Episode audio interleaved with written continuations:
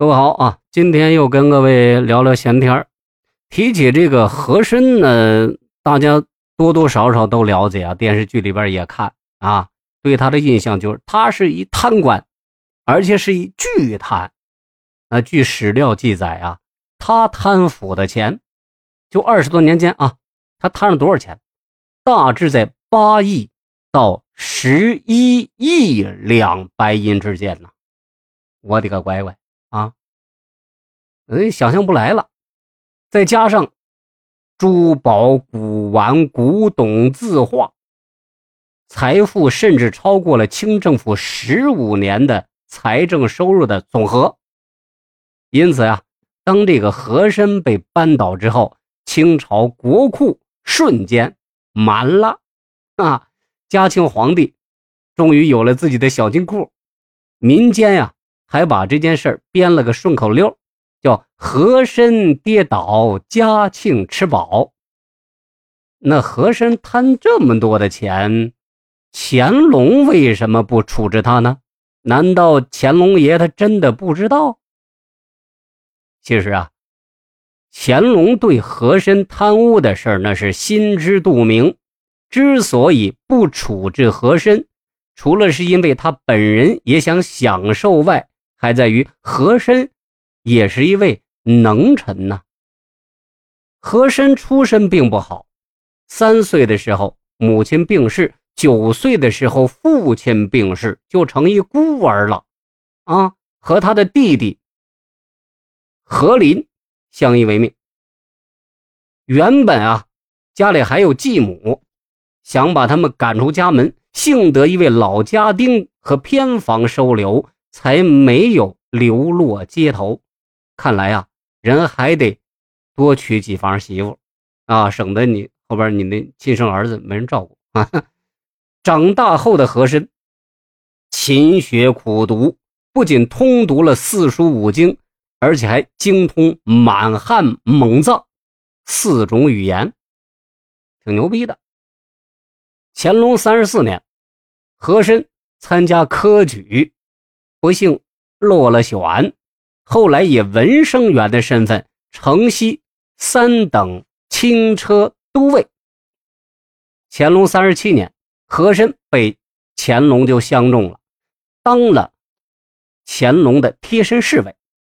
因为和珅善于抓住机会表现自己，所以很快便被乾隆爷提拔为管库大臣，管理布库。布库啊，不是装布品的库房，管钱的。嗯，这份工作当中，让和珅学会了很多，学会了如何理财。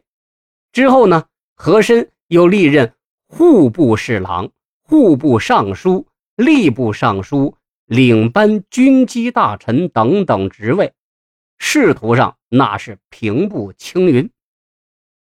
俗话说。穷在闹市无人问，富在深山有远亲呐。家族当中出了这么一号人物，和珅的穷亲戚们那乌泱乌泱就往这个京城里奔呐。干嘛投奔他来了？对于这些穷亲戚，和珅他感到很为难。你说不管他们吧，会让人说你不近人情、数典忘祖；你管他们吗？他们。没啥文化，胜任不了衙门的工作。大字不识一个，你怎么弄啊？而且呀，这些亲戚得知他在朝廷是身居要职，都没人要钱啊！哎，钱不不要不要不要，想找个什么？想找个一劳永逸、衣食无忧的好工作。这一群人来了，找到府上。和珅就非常纠结。几天之后，他终于想出了一个劝退亲戚们的好办法。什么办法呢？啊，说有一天呢，和珅就把来投奔他的亲戚们全都叫过来了，然后呢，打开地窖，干嘛？让亲戚们帮他晒银子。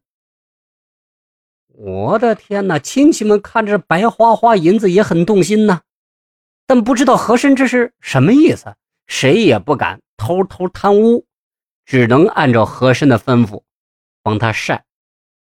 啊，白天晒完，到了晚上，和珅带人称银子，结果发现一两不差呀，就说了：“这不对呀，晒银子一天。”应该会少点啊，看来水分太多了，啊，明天还得晒。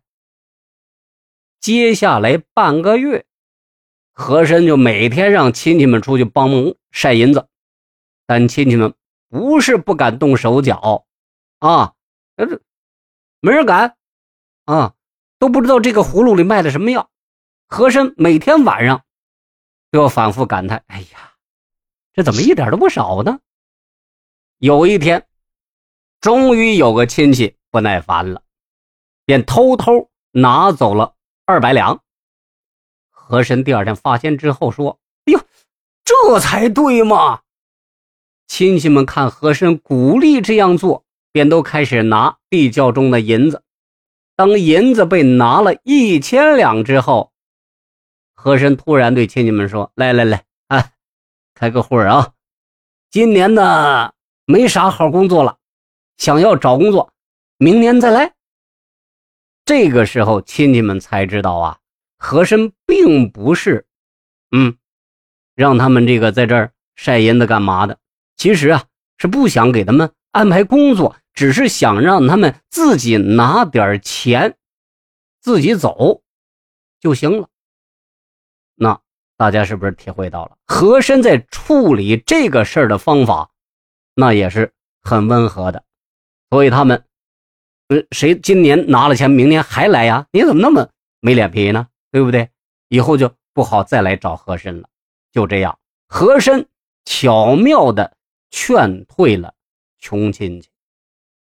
好了，今天就跟大家聊到这儿。